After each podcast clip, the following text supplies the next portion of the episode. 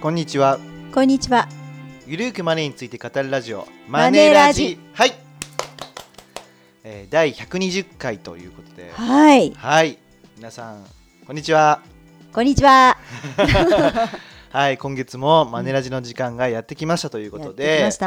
まあギリギリね今は日い9月30日の月末に撮っているということで、はい。はいねえ皆さんマネラジおせえよと、そうですねね。なか思うなか方ね。もいらっしゃる。るんですけれども、はい。まあ、一応ね、あのーまあ、ラジオ番組はですねもうはい一つ、ボイシーというのもうん。そやうっでてすおりねま。して、はい。まあ、そちらは、えー週3回目標に、うんで1回5分ぐらいの番組ですね、でこちらはゆるく、まあ、20分ぐらいですね、はい。まあ、ちょっとグダグダなん感じにはなってしまうかもしれないんですけども、はい。まあ、あの引き続きねポッドキャストをやっていきたいなと思っております。はい。で実はねいろいろ調べたところ、9月30日はポッドキャストの日というふうにね書いておりまして、えー、そうなんですか。はいまあそんな日には絶対やらずにはねいられないなそうとですねいうところで確かに確かに。はいやるんですけども、はい。で実はですね今日のテーマはですねはい。僕がですね10月の5日に新刊を出すんですよ。おめでとうございます。ありがとうございます。はい、えーダイヤモンド社から出す予定でしてその名もですね、えーそのままやるだけお金超入門貯金ゼロから100万円を最速で作る超実践ガイドという感じでございます。おお。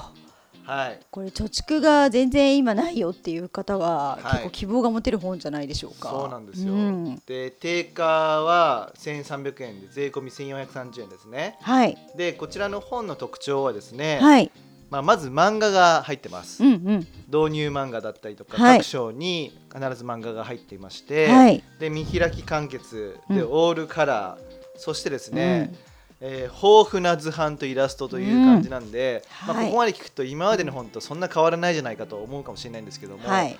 かなりねこの本作るの苦労しまして、はい。えー基本的にはうんムックってあるじゃないですか、はいはいはうん、あれのイメージを作ってやってみたんですねい。。なるほど。はい、だから文章は極力少なくして、はいも。はいうパッと見て理解できるように、うんうんでうんうん何をすべきなのかっていうところまでもはい特定してます。なるほど。はい、あでも確かにはいちょっとこう無工夫ですね。そうなんですよこの図表とかみね図版とか見てでて世のも。中にたくさん、まあ、お金の基本とか超基本とか、はいそういう名前の本っていっぱいあるじゃないでうすか、ん、あありとますはね。あの知識がないので教えてくださいみたいな、はいそういう会話形式のタイトルも多いじゃないですか。多いですでね。も読んでみると、はいえこれ実際どれやればいいのかっていうのが、いまいち明確じゃないんですね。はいはいはい、で僕はそれってなんでなんだろうと思ったんですね。はい。で、まあ、多くの本っていうのうは、んそのお金の知識を網羅してかうん書かないといけないみたいなそんな宿命的なのを背負ってるのかなと思うんっうんていて、はい。まあ教科書的な要素としては助かるんだけど、うん何をすべきかっていうところが分からなくなってるんですよ。うんうんうんうんそしてはいあのーまあ、これは正直お金の教科書としては難しいんですけども、はいあのー自分の知識のレベルがどれぐらいなのかわからない状態からみんな読み始めるっていうのを想定してるじゃないですか。確かにはい、はい。でまあ基本的には分かりやすくそれぞれ書いているんだけども、うんうんうんうん今自分がどの位置で年収だとこういう感じで、はいうんどうすればいいのかっていうところまで書いていないので、はい。この本のコンセプトはですうね、んえーマネーリテマネーリテラシーのレベルですね、それをマネー偏差値と呼んでるんですけども、はいはい。マネー偏差値に合わせた、うんうんこれだけは学び実践すべしという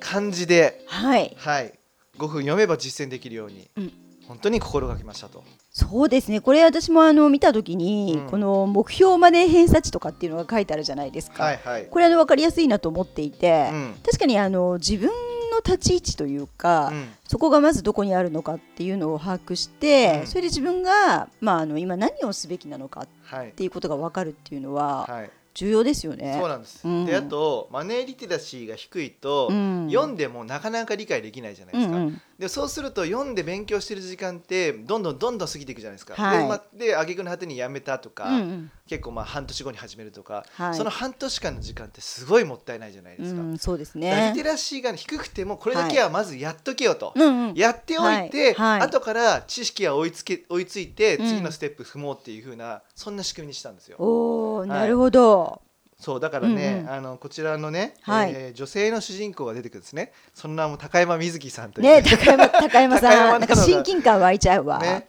まあはいなぜこの名前なのかちょっとわかんないんです はけいども、 はい29歳ですね、はい年齢違い,、ま、違いますけどね、私はのい、目標マネー偏差は値い40とか、はいはいえー、45とか、えー、50とか55とかってあるわけですよね、はいでまず目標マネー偏差値が40だとまずは激ヤバ赤字人生を避けなさいっていうこうとで、んうんはいはい、給与明細はこの数字だけ覚えろとかはいはい赤字生活を避けるために1ヶ月1年で考えなさいとうか、んうんもう家計簿アプリこれ使えとかはい支出のさ削減はこの順番でやれうんとうんかうね、んはい、そんな感じであの細かく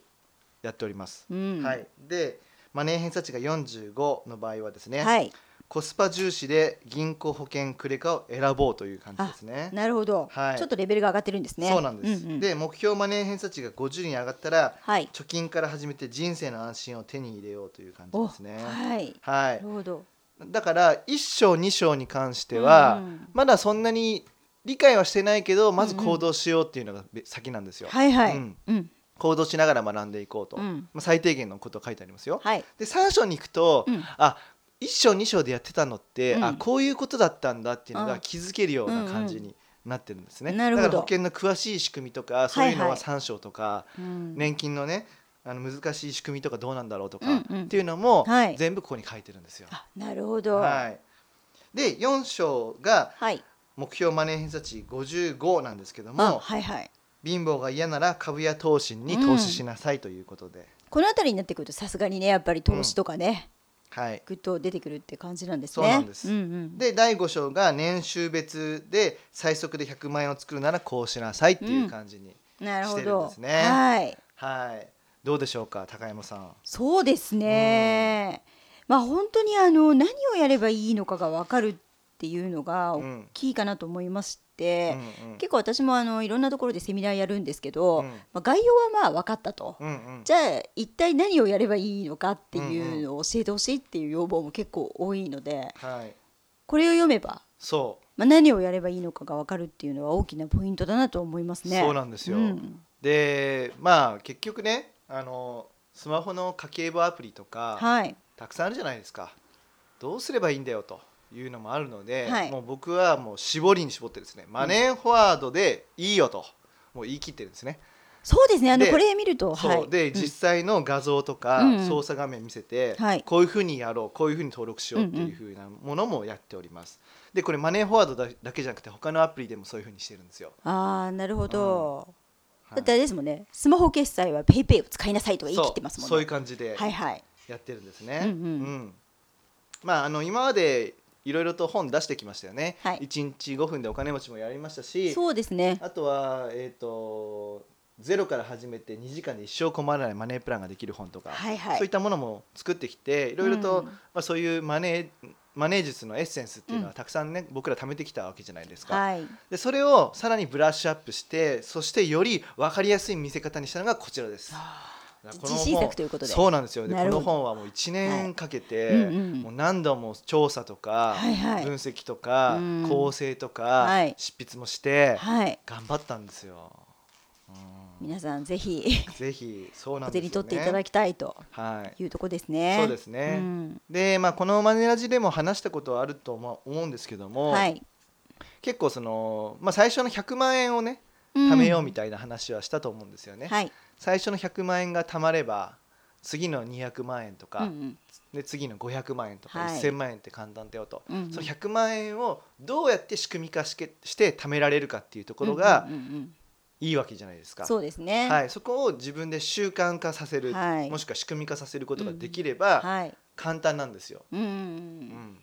まあもう淡々と継続するだけってことですよね。でやっぱそこの最初のその100万円を貯められないような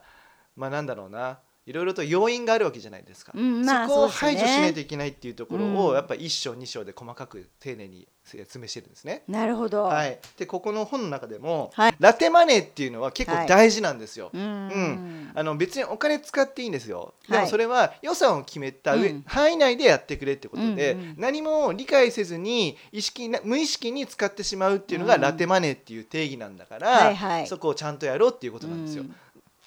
まあ、ラテマネーっていうのは例えば、まあ、そのカフェラテから来てるわけですよね。はいはいはい、そうですね。うんでまあスターバックスラテとかだうとん結構高いじゃないですか、はいうんまあ、400円500円かかっちゃうよねと、うんでそれをまあ週に何回飲むんですかと、じゃあはい3回飲む飲むとねじゃあ1500円じゃないかと、はいじゃあ1500円が4週間あったらって言ったら6000円になるじゃないかと、はい。まあこれはね週3日だからいいけども、うんもう朝も夜もスターバックスとかね、はい別にスターバックスに限らず喫茶店もはいうん結構高いじゃないですか、コーヒーそっうでて。すねんまあ本当にねドトールとかだったら安いけども、うんうんなんかドトールはタバコ臭くて嫌だわとか ねそういう人もいるかもしれないしやっぱりまあ喫茶店は基本的に高いんですよ。はいはい、うんでも別に僕も喫茶店には行くから好きなんですけども、はいやっぱそこは予算を考えてうんうん入んないといけないんですよね。そうですね。うんまあね実際ねあの私は結構まあ相談業務受けるんですけど、うん本当にラテマネーうんでかさんでる方っていうのが多くって、うんで本当にあの今言ったようにあのコーヒーもそうなんですけど、うんうんコンビニのちょこちょこ買いとか、うんうんあとねドラッグストアそうそうそうそう。あの結構習慣になってる人って、何気なくあ買っちゃうっていう風になってて、はいでやっぱり1回の金額が数百円っていうところがね、うんなんかこうついねそうそうそう使っちゃうっていう感じになるのかなと思いまそうすなんよですね。よでだからお金うんどうしても貯められないんだよっていう場合は、うんラテマネーを気にするだけで、はい月12万円は貯められるようになるはずなんですね。はいはい、今言ってたね高山が言ってたような、まあ、あのコンビニとかねはい。あとはドラッグストアとか、うん自動販売機もそうじゃないですかああそうですね。うん。あとは、まあ、ATM の手数料ね、まあ、最はい近現金引き出すことが少なくなってるむしうんうんろ、うんそういう手数料ってもったいないよねとか、はい。あとはこれはね結構多いんですけども、うん雨の日にビニール傘を買っているっていう人は、うんうんうんうん結構お金が貯まりづらい体質なんですね。なるほどね。うん、お金はいが貯まる人っていうのはどうしてるかっていうと折りたたみ傘を持ってるんですうよ、ん。しかもおしゃれなやつ、はいはい。うん、やっぱそこの違いなんですね、うん。うん、折りたたみ傘って別に重くないじゃないですか、うんうん。うんそれぐらいのものを毎日持ってるんですよはいはい。うん、でなぜじゃあ折りたたみ傘を持ってるのかっていうと、うん雨の日にビニール傘を買ってるそのビニール傘って大体4500円するんですけどそもうですね。結構しますもんね。そのお金って無駄じゃないですか、はいはい。で基本的にお金が貯まるようにするためにはケチ思考になっていかないといけないんですよ、ううんん。もう誰にもおごらないよとかそういうふうな全くのケチはダメですけども、まあまあそういうんじゃなくてね、基もう本全的部メリにハリですけはどね。財布の紐をきつく締めてはいはい何にお金を使うべきなのかっていううんうこんのは思い考が大事なんですはいはいはねい。でこの思考を継続することでお金持ちの習慣に変わってくるわけなのでうん結構ねこの折りたたみ傘を持っているか持ってないかっていうのもかなり重要なんですよね。なるほどなるほど。はいまあそれと同じであのーまあマネラジでも話したことあると思うんですけどもねなんかマクドナルドのクーポンもう結構昔だと思うんですよああね。結構ね、あうのん使うか使わないかってい40う回話とでかす50回ぐらいにやったかももしれないんですけど、はい。うん、なんかねマクドナルドのクーポンを使ってるなんか30代会社員の男あはい性はいありましたね。超惰性みたいなねああののツイッターでした女っけ子高生のなんかありましたよツイねートかな、はいはいがあってすごい荒れたんですよ。はい。でいやいやそもそもね大人がクーポン使うのってダサいのかどうかっていうのを考えないといけないんですよね。うんはいはいうんダサくないですよねと。ううんん。、だって持っている知っているお得な情報をなぜ使わないのかっていうのがねそっちの方がダサいですよねまあそうです知よっね。てるのにやらないってそれがあなたの人生を変えない証拠じゃんってことなん ですよそまあでもねどうせ同じサービス受けてうん安く受けられるんだったら、うんそれはいいですよね。そううんうだからそのお得になるこうん方法を知ってるんだったらダサいとかじゃなくてまずはやれよってことなん ですよ、うん、そこがなるねほどすごく大事で、はいうんうんであのなんか、まあ、激安セールに買いに並んで買いに行くとかね、はいはい。うん、なんかそういうのもダサいっていう人もいるかもしれないんですけども、うん違うんですよそういうのが大事なんですよっていうところなんですね。うん例えばこの本でうも、んはい。あのイオンとかイトーヨーカドーとか西友とはかいはい大友の、大英のねあのうん安くなる日を、まあ、うん割引とか還元を受けられるはい日はいとかも特まと定め日てるんですけども、ね、ありますよね。でこういうのって、はいあのー意識しないと多分買わないんですね。うん。うん、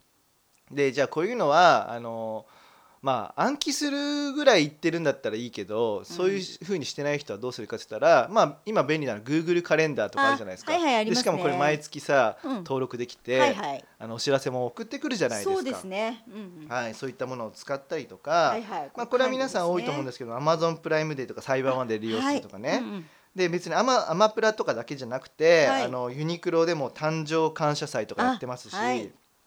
とは無印良品も無印良品週間とかもやってるんですよ。はいはいであとはね、あのーこれも本当にダサいっていう人も多いんですけどファミリーセールっていうのがあるじゃないですか、あはいはいいやファミリーセールいいよって話なんですよね。あ結構いいもの売ってますよねそうなんですよ、うんで別にファミリーセールって大企業とかに勤めてなくても、うんはい登録できるんですよはね、いはいはいそうそうですねいうサイトがありまして、はいえーまあ、そのサイトに登録すると、うんまあ、はがきとかで届くわけですよ、うんこういうそうですセーねルやりますよとそう,、はい、まあ、そういったものも活用するんですよね、うんまあ、そういうことだったりとうんか、はいうん、あとはあとアウトレットってあるじゃないですか、はいアウトレットね、うんああいうところに行くのはよくて、うんネットのアウトレットを買うのはダメなのかっていうと違いますよねって話なんですよ。まあ買っていいじゃないかっていうことで、はいはいあとアウトレットって、なんかすごい悪いイメージがつくかもしれないんですけども、うんちょっとした傷だったりとか、はいはい形が悪かったりとか、うんうんそういったものを安く買えるっていうものなんですようね。ん、うんでアウトレットサービスは価格 .com アウトレットとかあーはい、アマゾンアウトレットとか、うん楽天ブランドアウトレットとか、うんヤマダアウトレットリユースとかね、はいそういうのがありますので、はいはい、ぜひ皆さんブックマークとかしてねうん買っていただくといいんじゃないのかなという感じですかね。ね、これあのコロナが収まったらね実際あアウトレットを、ほらあの私よくあの軽井沢行ってたんですけど、うんうんうんあのそういうとこも訪れてみるといいのかなとも思いますけどはいはねい。はいはいねうんでまあ、タイムセールとかもねやってますから、まあ、そういったものも活用しようよとか思いますし、うんあとはねあの結構人気が高いのってアップルの製品じゃないですか、ああそうですね。うん、Mac だったりとか、はいはいあとは iPad とかうんうん iPhone ですよね、はいでこういったものも安く買えますよっていうことで。そうすねはいはいでただ安く買うってことは何か問題があるんじゃないかっていうふうに気にする、まあ、これははいい、い、いと思うんですよね。はいでそういう場合にはアップルの認定整備済み製品っていうのがあるんですなね。るほど。はい、これは何かというと、はい店頭の展示品とか、うん初期不良製品っていうのを再度整備して新品同様にして販売するものです。おー全然いいじゃないですか。そう、うん新品同様の製品を特別価格で購入できて、うんうん1年間の製品保証も受けられるものなので、はい、アップルの認定整備済み製品とうんあの検索していただくとそこはのいページにたどり着くという感じですね。なるほど。はい、あとはねあのカメラとかプリンターとかそインクとか、うんそういったものも特別価格で購入したいって場合はキャノンの会員限定販売とかねあーそういったもの。もあるんですよはい。うんうんうんはいなるほど結構あるんですね。そうなんです、ねあとは通販みんながするようになってると思うんですけども、通販も受け取り方をね気にしようということで、なるほどやっ。ぱ受け取り方を指定するとちょっと安くなる場合もあるんですね、はいはい例えばアマゾンは定期お得便っていうのにすると少し安くなりますし、はい店舗受け取りとかにすると例えばねコンビニとか宅配会社の営業所といった店舗で受け取るようにすると、うん送料を無料にできるとかあそういった方法もあったりするんで、うんうんなるほど。はい、でこういうふうな、まあ、なんだろうな所詮ちょっとのお金じゃんとええ思うかもしれないけども、そういうのを積み重ねていってで習慣化してほしいんですよ。でなるほ習ど慣化することで100万円なんてあっという間に貯まるとあいうことなんですよね。はい。はい、で今ね結構節約とかお金の自分の貯まる仕組みのフェーズだったんですけども、はいまあ、もちろんね僕たち初めての 23&E ということがね、うんはいもう10万部でもうベスタそうですねベストセラーにもなっていあるりとがいうたいことで、うんうんきちんとそこのね、エッセンスを詰め込みまして、はいなんどれを選んだ方がいいのかとかね金融機関どうしようかとか、はいはい。まあ、基本的には楽天証券 SBI, SBI 証 券マネックス証券とか、ねはいあとイオン、まあ、店頭だったら、まあ、イオン銀行とかね、うんローキンって言はっているの変わってませんし、はいあとは商品とかもねおすすめ投資信託とかも言ってるんですけども、はいそれもあんま変わらずです うんうねん。そうですはいねでそして株とかですよね、はい株とかもスマホ証券とか、ポイント投資とかにもいろいろと言及しておりますし、はいあと株はどうやって選ぼうかっていう式本の読み方も、はいはいこちらに載せております。はい、そして目玉最後の目玉がですね、ん最初最速で100万円を作るならこうしなさいということで年収別にこれとこれとこれを使って貯めようみたいな。はこれこれ年収別いいですね。そうなんですよ、うんうんっていうこともはい細かくやっておりますので、うんまあ本当にねぜひねこちらもうね1300円なんですけど安いと思うんですよもうおた、お得ですねお得ですね。はいで今日話してないところだと例えば格安スマホのあ比較もはいちゃんとしておりますし、はいクレジットカードはどれがいいのかっていうのもね、はいやっておりますしあとはネット銀行どれがいいかとかね、うんうんそういったこともやってるんですよはい。で保険も何に入った方がいいっていうね商品名も実は出してましこれ商品名ばっちて、り書いてありますねうんうんはい、そのあたり気になった方はね、はいぜひこちらねお買い求めいただけると嬉しいです。なんかあ のね目印は頼藤さんのはい。イケメン風の漫画って感じですかありがとうござい ます。イケメン風にね書いていただきまして、はい。い。でこのね、えっ、と本の表紙は白なんですけど、帯がピンクで、そうですね。うんはい、ちょっと可愛らしくなっておりますね。ねだから女性の方もすごく手に取りやすいんじゃないかなと。もうこれだって女性が主人公うのん。漫画で、はい本当にね苦労したんですよ、いろい ろと。本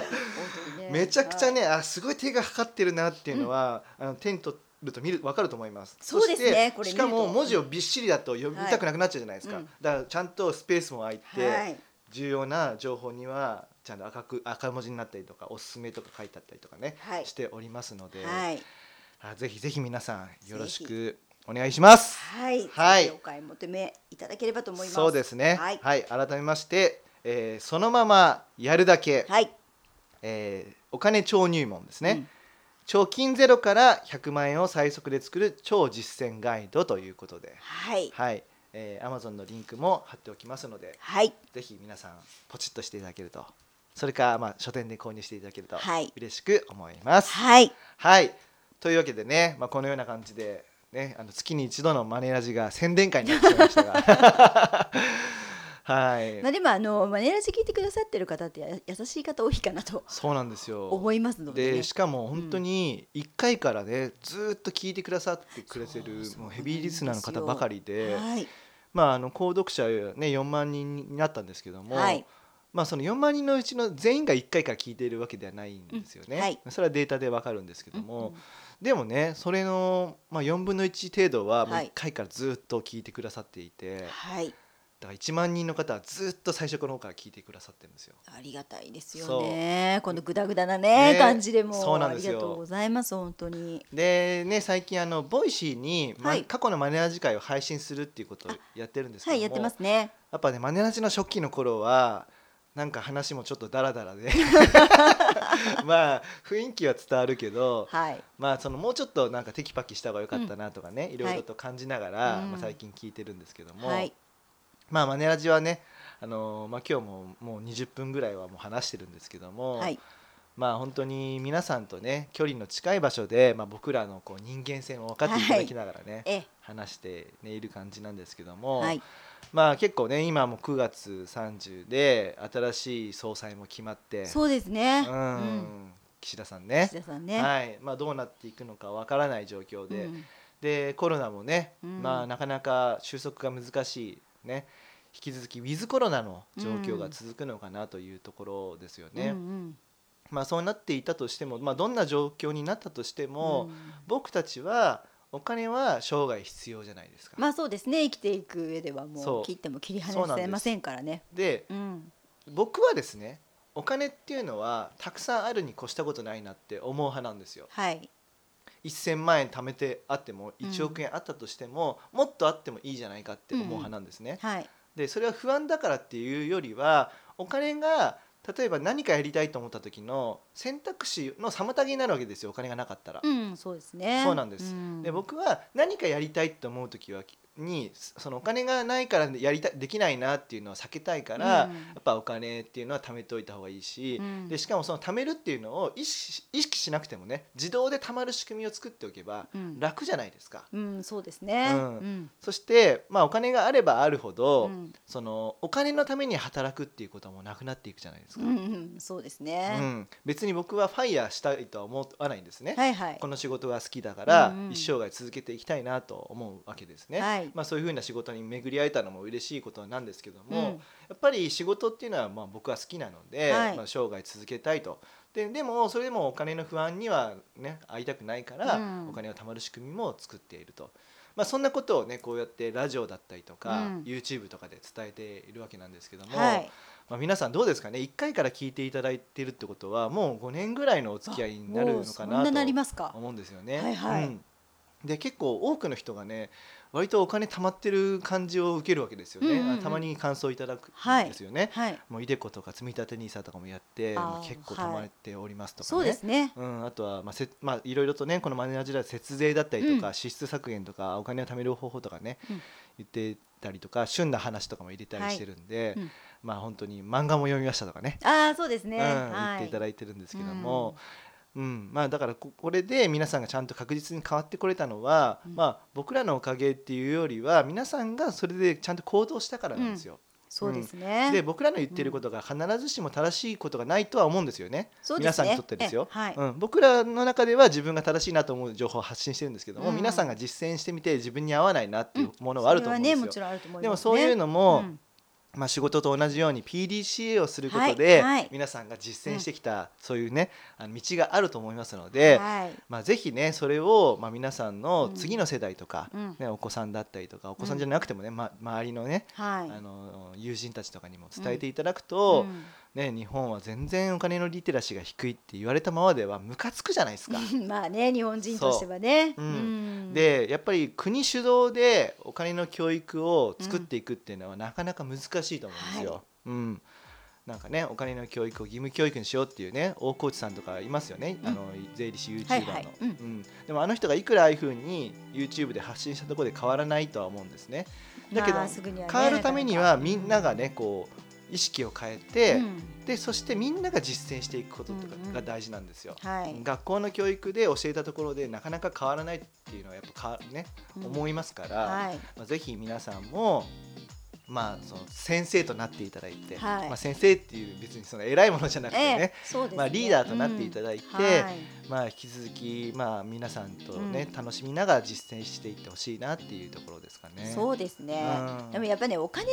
貯めるっていうのはうん目的が必要だと思うんですね、貯める増やすっていうのって、うんうんで今あの頼藤さんが言ってたように、うん何かするときに困りたくないから、うんうん選択肢の幅を広げたいってそれってすごい重要だと思うんですね、うんうんで私もそれもそうなんですけど、うんうんあとはやっぱり私の場合はあの生きてきたからには、うんうんなんかこう最高と言われるサービスをいろいろ受けてみたいっていう願望がすごいあるんでうんすね、うんうんなんかすごいあの欲望というか 例えばだからいなんだろうな、あの飛行機だったらファーストクラスに乗ってみたいとうんうんうんか、はいはいそういうサービスを、まあ、一度は受けたいというのがあるので、まあ、お金を増やしていきたいというモチベーションがすごくうんうんうんあるんですなよるほどなねる。ほどだからやっぱりそこのモチベーションがあるかないかによってもう違ってくるかなとは思うので、まあ、そこはぜひこう皆さんも考えてみていただければと思います、ねそうですね、うんだからお金を出して最高のサービスを受けておくと、うんあ最高のサービスでこの程度だったら中ぐらいのサービスが一番コスパいいなとか多分判断つくっていうのもありますよね。そうですね、うんはいはい、ということなので、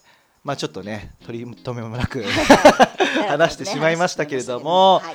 まあ久々のマネラジですので、まあ、こういうふうにねおお付き合いねいただきましてありがとうございましたとありがとうございました。うはことでい、はい、というか感じでね、そろそろ終わりにしたいと思います。はいえー株式会社マネーユーの提供で、頼藤大樹と高山和恵がお送りしました。またね、See you!